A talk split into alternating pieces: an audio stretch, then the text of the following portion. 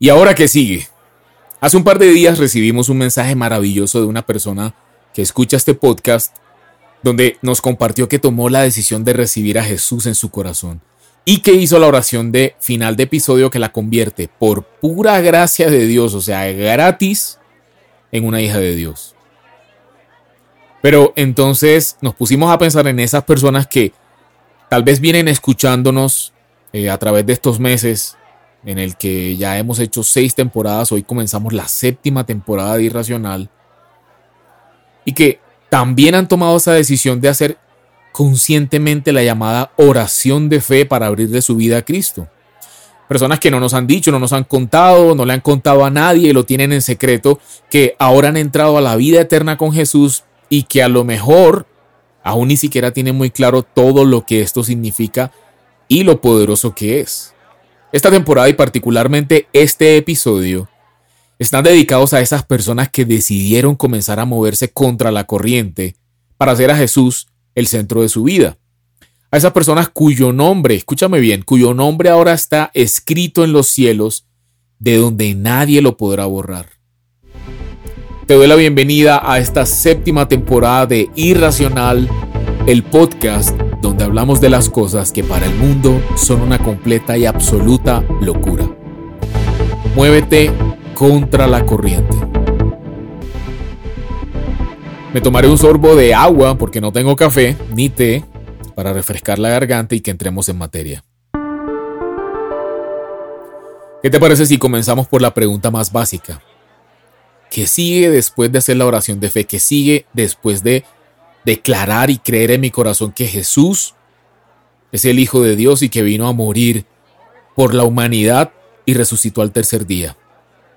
Bueno, para todos es diferente el momento y el porqué o las razones por las que hemos tenido la inmensa e incalculable fortuna de hacerlo. Lo primero que debemos saber es que ahora le pertenecemos a Dios y hacemos parte de su familia. Y esto implica muchísimas cosas muy poderosas que pues vamos a tratar de desarrollar a lo largo de esta temporada. Cuando recibes a Jesús, en tu corazón te haces cristiano, es decir, creyente en Cristo y en su obra. Y aquí me detengo un poco porque es muy importante entender que el cristianismo, como se ha hablado en otros episodios de este podcast, no es una religión, a pesar que del cristianismo se desprenden otras religiones. Los testigos de Jehová, el catolicismo, entre otras. Te recomiendo que si aún no has escuchado nuestro episodio llamado La Verdad, saques un momento para hacerlo y a lo mejor esto te puede ayudar a aclarar un poco ciertas cosas y sobre todo a abandonar ideas preconcebidas sobre quién es Cristo. Cristianismo no es una religión, es una relación. Anótalo ahí en tu corazón o en tu libreta o en tu celular. El cristianismo es una relación con Dios, eso es lo más importante. En el Evangelio de Juan, en el capítulo 1 y versículo 12, nos revela que desde el momento en que decides aceptar a Jesús en tu corazón y a reconocer su obra en la cruz, pasas de ser una persona más a ser un hijo de Dios. Pasas de ser una criatura, una creación de Dios, a ser ahora un hijo de Dios. Y este versículo lo que dice es, mas a todos los que le recibieron, a los que creen en su nombre les dio potestad de ser hechos hijos de Dios. Potestad, autoridad, los que creyeron en Jesús. Y por supuesto es un don, un regalo de Dios y es apenas un primer paso. Eso sí, el más importante de tu vida, porque es la salvación de tu alma nada más y nada menos. Y tú te preguntarás, bueno, ¿salvación de qué? Muchos se pueden hacer esa pregunta, nos podemos hacer esa pregunta. Y lo más importante aquí es profundizar un poco en el tema de la eternidad. La Biblia relaciona íntimamente la vida eterna con la persona de Jesús. Juan 17.3 Jesús se encontraba orando en este pasaje, haciendo una oración, y le decía al Padre en esa oración, y esta es la vida eterna, que te conozcan a ti, el único Dios verdadero, y a Jesucristo, a quien has enviado. Aquí Jesús equipara la vida eterna con conocerle al Padre y conocerle a Él. Y esa palabra conocerle que la hemos tocado también en este, en este podcast viene del original en griego ginosco. Y ese ginosco es una relación íntima, cercana, sincera, Olvídate de religión, es una relación. Así que sígueme por favor con mucha atención. No hay conocimiento de Dios sin Jesús, sin el Hijo, ya que es a través del Hijo que el Padre se revela a los escogidos. Y eso lo puedes revisar en el Evangelio de Juan en el capítulo 17 y versículo 6 o en el capítulo 14 y versículo 9. Por eso es que ser un hijo de Dios es un don que Él nos proporciona, nos regala. Porque únicamente Dios, el creador de todo en su soberanía, es quien elige a quien se lo otorga. Este conocimiento que da vida es un conocimiento verdadero y personal y no es un conocimiento académico, no es comprensión de lectura del colegio o de la universidad. Por eso es que a partir del momento en que te haces hijo, lo más importante es procurar tomar la decisión de establecer una relación con Dios. Más adelante te voy a decir de qué se trata esto, pero te adelanto. Dice la Biblia que si tú te acercas a Dios, Él se acerca a ti.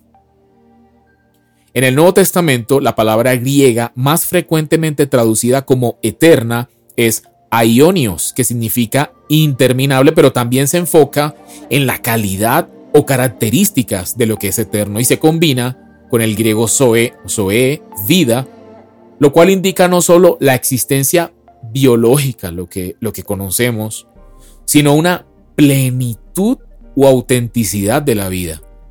Entonces, este concepto de vida eterna incluye tanto la idea de calidad como de cantidad de vida, de eternidad. La vida eterna no es simplemente vida que nunca termina, sino una plenitud de vida que no tiene fin. Y aquí te comparto también ¿Qué dijo Jesús sobre eso? Y él dijo literalmente, yo he venido para que tengan vida y tengan vida en abundancia. Entonces, vida eterna, vida abundante, abundante de gozo, felicidad, paz, fuerza, salud, todas estas cosas súper buenas. La Biblia nos dice que todos vamos a existir eternamente, todos somos creados como seres eternos pero es la calidad de esa existencia la que marca la diferencia. Y esto te lo resumo muy simple y muy práctico. Para todos, como te decía, existe la eternidad. Ser hijo de Dios y no solamente ser hijo de Dios, sino estar dentro de su voluntad y sus mandatos, te asegura que la eternidad para ti no será en el infierno. No es un cuento, no es una historia de ficción ni de terror para decirle a los niños que se porten bien y se coman la comida, es real. Más real incluso que cualquier cosa que podamos ver, que podamos tocar, como también son reales las más de 8000 promesas que están en la Biblia de salud, de bienestar, de amor, de tranquilidad, de finanzas, de felicidad, de paz, de prosperidad, entre otras, y que también son para ti. Son para ti ahora que eres hijo de Dios. Entonces, cuando recibes a Cristo, recibes al Espíritu Santo de Dios. Veamos el Evangelio de Juan, que yo, creo que es el Evangelio eh, marco de este episodio. En el capítulo 2 y versículo 26, Jesús dijo, pero el consolador, el Espíritu Santo, a quien el Padre enviará en mi nombre, ojo, les enseñará todas las cosas y les hará recordar todo lo que les he dicho. Esto no es un hecho menor ni aislado y es quizás lo más importante. A partir de ese momento que recibes a Jesús, recibes el Espíritu Santo y vas a comenzar a ver todo completamente diferente. Por ejemplo, algo que a mí me pasó y que te comparto es que antes cuando leía la Biblia me parecía complicada, no entendía absolutamente nada, difícil y por lo tanto no la leía. Tal vez es lo que, lo que nos pasa a muchos. Pero después de hacerme hijo de Dios, me recomendaron que al día siguiente de haberlo recibido, hiciera un tiempo devocional, es decir, me fuera a un lugar apartado, me encerrara en mi cuarto, le diera gracias, le hiciera una pregunta y comenzara a leer la Biblia, preferiblemente desde el Evangelio de Juan, que es el que estamos tratando en este episodio. Y lo que me pasó fue que las palabras comenzaban como a saltar, a hacerse cercanas. Comencé no solo a entender un poco más lo que estaba escrito en la palabra, sino que al ver que eran respuestas a cosas muy puntuales que tenía en mi corazón desde hacía muchos años, me entró una necesidad de querer saber más y más acerca de Dios y de la manera en la que es correcto vivir. Comencé a dejar a un lado como esa lógica humana y esos pensamientos que ya me había formado sobre lo que es bueno y lo que es lo malo para comenzar poco a poco a buscar lo que pensaba Dios. Pero quizá lo más impactante es que a través de la palabra de Dios comencé a construir mi relación con Él. A través de su palabra, de la Biblia, comencé a construir mi relación con Él. Porque la Biblia contiene el carácter de Dios, contiene la personalidad de Dios o lo que Dios quiere decirnos, lo que Dios quiso dejarnos, los consejos, las promesas, la verdad está en la Biblia. Y en esto es importante que nos centremos porque es el todo para que tu vida sea transformada y puedas comenzar a ver lo bueno que es Dios, para que puedas experimentar un amor como el que nadie ha podido darte y para que comiences a caminar, respirar, a disfrutar este regalo que es la vida de una manera completamente diferente. Los ojos serán abiertos, los oídos espirituales serán abiertos y que es importante, que es muy muy importante, que Dios es amor, así como también es fuego consumidor, dice la Biblia, pero Dios es amor y nos has enseñado que Dios es castigador, que Dios nos señala, que nos condena, que nos castiga.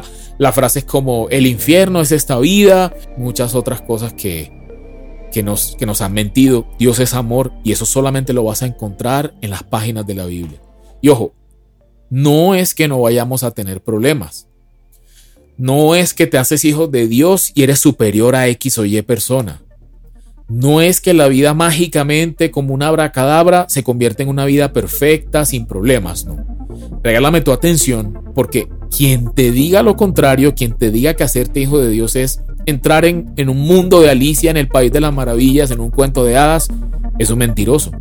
Caminar de la mano de Dios no te asegura estar libre de problemas. De hecho, de esas miles de promesas que hay en la Biblia, hay una promesa muy interesante que es bueno que tengas en cuenta como para alinear expectativas. Jesús dijo, yo les he dicho todas estas cosas para que en mí hay en paz. En este mundo sin duda afrontarán aflicciones, pero anímense que yo he vencido al mundo. Hay problemas, hay situaciones, hay pensamientos mentirosos, hay ataques, hay burlas, hay fracasos, hay quiebras, hay muchas cosas, inclusive perder seres queridos. Pero él dijo, yo vencí al mundo. Todo el sistema del mundo, todas las cosas que el mundo presenta como reales, él las venció, ya están vencidas. ¿Qué hay que hacer? Creerle y animarse. En el concepto de nosotros los humanos, la paz la entendemos como un estado de quietud donde no hay enfermedades, no hay problemas, es un estado en el que lo tenemos todo, no tenemos enemigos, ni pasamos por situaciones incómodas y tampoco tenemos deudas o conflictos en el trabajo o en el hogar. Realmente es muy poco probable que algún ser humano tenga una vida así perfecta. Entonces, aquí es donde viene lo verdaderamente poderoso de la paz que sobrepasa todo nuestro entendimiento. La paz de Dios, de acuerdo a lo que está escrito en la Biblia, nos demuestra que no depende de las circunstancias o del entorno. Es decir, podemos tener paz en medio de cualquier adversidad, incluso si estamos pasando por las situaciones más complicadas que podamos imaginar. Vivir plenamente es posible y esto no es por nosotros, ni es por un esfuerzo de nuestra mente, es porque sencillamente podemos cerrar los ojos y confiar plenamente en Dios, en su voluntad que es buena, agradable y perfecta para todos nosotros. Para el que cree todo es posible, dice la Biblia. Todo lo puedo en Cristo que me fortalece, dice la Biblia. Hay otra promesa que dice, fuera de mí, decía Jesús, nada pueden hacer. Entonces, enfrentar problemas y situaciones requiere que antes de arrancar el día, antes de arrancar un proyecto, antes de tomar una decisión, pongas a Jesús, pongas a Dios de primero. Y ese de todo lo puedo en Cristo que me fortalece es, es algo que tú te puedes repetir en cualquier situación en la que te encuentres. Antes de comenzar un, un, un proyecto, una construcción de una casa, por ejemplo, pon a Dios de primero y pregúntale, Señor, gracias por darme la oportunidad de hacer esto. En tus manos coloco este proyecto, ayúdame a que todo salga bien, dame inteligencia y sabiduría para que todo salga bien. Y cuando estés metido en un proyecto, en una relación o, o en la universidad enfrentando un parcial y hayas sido responsable y hayas sido una persona juiciosa y hayas estudiado tu parcial, pero tengas temor, repítete eso, todo lo puedo en Cristo que me fortalece. Y el creador del universo usó la palabra absoluta, todo lo puedo, quiere decir que todo lo podemos en Cristo. Dice la Biblia, y por eso es importante que comiences a empaparte de la palabra de Dios, porque es la única que nos ayuda, es la única que hace posible este podcast. Este podcast no lo hago posible yo por mi conocimiento, es Dios a través de su palabra el que lo hace real. Y la Biblia dice que nosotros tenemos que presentar todas nuestras necesidades con todo ruego y súplica delante de Dios y darle gracias. Es así como esa paz que sobrepasa todo entendimiento que nos trajo Jesús va a llegar a guardar nuestros corazones en perfecta paz. Nuestra tranquilidad nos la va a dar de manera sobrenatural Dios. Quiere decir que cuando tengas una necesidad, pídele a Dios ayuda y dile, tengo temor, ayúdame por favor, dame paz, quiero salir de esta deuda o, o quiero librarme de este problema. Y una vez lo hagas, dale gracias. Y así esa paz de Dios va a venir sobre ti. Entonces, para resumirte, porque tal vez te doy mucha información, para resumirte, hasta ahora un hijo de Dios que, primero, cree que Jesús vino a la tierra y murió por todos y resucitó al tercer día. Cree que es perdonado de todas las cosas que hizo hasta el momento de confesar esa oración de fe. Su nombre es escrito en el libro de la vida para salvación y no ser enviado al infierno se convierte en heredero de la promesa de Abraham, el padre de la fe, es decir, de las más de 8000 promesas que hay en la Biblia. Y los primeros pasos que me enseñaron a mí te los comparto. A partir de este momento, sí o sí, debes leer la Biblia día y noche. ¿Por qué te lo digo? Ten en cuenta esto porque aquí es donde radica la clave del éxito de una persona. Tú quieres prosperar, tú quieres que todo te salga bien, Medita en la palabra de Dios día y noche. Un versículo a la vez. Es mucho más valioso leer un versículo, una frase de la Biblia y tratar de memorizarla y masticarla lentamente y preguntarse, bueno, ¿esto qué querrá decir? Si tienes alguna duda, me puedes escribir a irracional.co en Instagram, arroba irracional.com y abramos una conversación. Con muchísimo gusto estamos para, para responder todas tus dudas. Y es mejor buscar en oración preguntándole a Dios directamente que antes de estar leyendo multitud de capítulos de una sola sentada, no se trata de eso, no es un libro como leer Gabriel García Márquez. Ojo con esto, las palabras de Dios, la palabra de Dios, dice la Biblia y dijo Jesús, son espíritu y son vida. Son espíritu y son vida. Y solo con el poder del Espíritu Santo que está dentro de ti, podrás discernir lo que está oculto detrás de esas líneas, lo que Dios ha escrito y lo que quiere para tu vida. Te recomiendo también que tengas un tiempo a, solas con Dios. Enciérrate en tu cuarto, en un lugar privado, nadie tiene por qué saber. Cinco minutos, dale gracias por todo, hazle preguntas, dale tus peticiones, cuéntale tus pensamientos más profundos y honestos. Confiésale tus pecados. La verdadera confesión de pecados es con Dios. Porque antes de que tú le digas cualquier cosa a Dios, ya Él todo lo sabe. Luego abre la Biblia, preferiblemente como te decía hace un momento, en el Evangelio de Juan y comienza a leer poco a poco este Evangelio. Medita en cada palabra. No importa no entender, de eso se trata, de enfrentarnos a algo completamente nuevo, pero como te decía, el Espíritu Santo se va a encargar de enseñarte todas las cosas y de recordártelas más adelante. Disponte a recibir respuestas y sobre todo, disponte a recibir cosas que nunca te has imaginado. En la Biblia dice en 1 Corintios capítulo 2 y versículo 9, antes bien como está escrito, cosas que ojo no vio, que oído no oyó, ni han subido en corazón de hombre, son las que Dios ha preparado para los que le aman. Increíble. ¿Qué te está diciendo aquí la Biblia? ¿Qué nos dice? Que las cosas de Dios están ocultas, que no son lo que dicen las personas en la calle, que no es el mito que nos metieron en el colegio, están ocultas. Y créeme que están ocultas. Y es necesario, esto que te estoy diciendo, una vida de relación, de acercarse, para que sea el mismísimo Dios el que te comience a revelar estos secretos. ¿Quiénes son los que aman a Dios? Y Jesús mismo nos da la respuesta. Dice, ¿quién es el que me ama? el que hace suyos mis mandamientos y los obedece. Y el que me ama, mi Padre lo amará, y yo también lo amaré, y ojo, me manifestaré a él. Eso lo encuentras en Juan capítulo 14, versículo 21. Entonces, tú dices que tú amas a Dios, asegúrate de hacer la palabra de Dios. Asegúrate de seguir los mandamientos de la ley mosaica, por ejemplo, de no cometerás adulterio o no tendrás ídolos ni te imagen alguna de lo que está en el cielo, lo que está en la tierra, para postrarte y adorarlo, por ejemplo. Este nuevo caminar con Dios te irá llevando, como te dije al principio, a querer más de Él. Por eso es muy importante comenzar a identificar las voces que estás escuchando. ¿Te ha pasado que tus amigos te dicen que una persona es de una manera?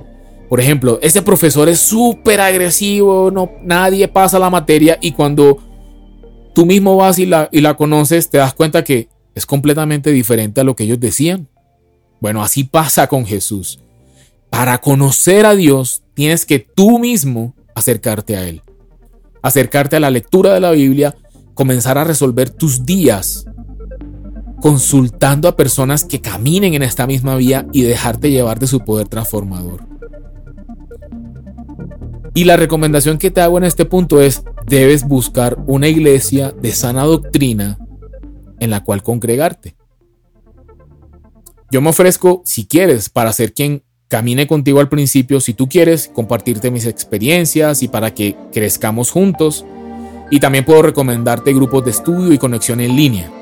Solo escríbeme a través de Instagram en arroba irracional.co. La idea es que no pierdas nada de las cosas tan maravillosas y tan fáciles que Dios quiere darte. Entonces cierro haciéndote la invitación a que como nuevo hijo o hija de Dios que quiere transformar su forma de vivir para siempre, realiza cada uno de estos pasos diariamente. Busca a Dios de día y de noche a través de la oración, lee su palabra y guarda lo que ella dice en obediencia y ten fe. En los siguientes episodios de esta temporada increíble y completamente dedicada a ti que decidiste abrir tu corazón a Jesús, vamos a hablar sobre cómo Dios nos da una nueva identidad y nos restaura. Vamos a hablar sobre la libertad que adquirimos en Dios, sobre el perdón de absolutamente, ojo, todos y cada uno de nuestros pecados sin importar lo graves que sean y en lo que significa la palabra tener propósito dentro del reino de Dios. Yo te mando un fuerte abrazo. Espero que me hayas acompañado hasta el final de este episodio. Si así lo hiciste, te mando otro abrazo más. Nos vemos en el próximo episodio de Irracional Podcast. Chao. Hey, únete a nosotros y revoluciona tu vida. Apasionate por la verdad. Te esperamos en un próximo episodio Comparte este contenido y búscanos en redes sociales como irracional.co. Muévete contra la corriente. Irracional Podcast es producido por Grupo Fine en la ciudad de Medellín.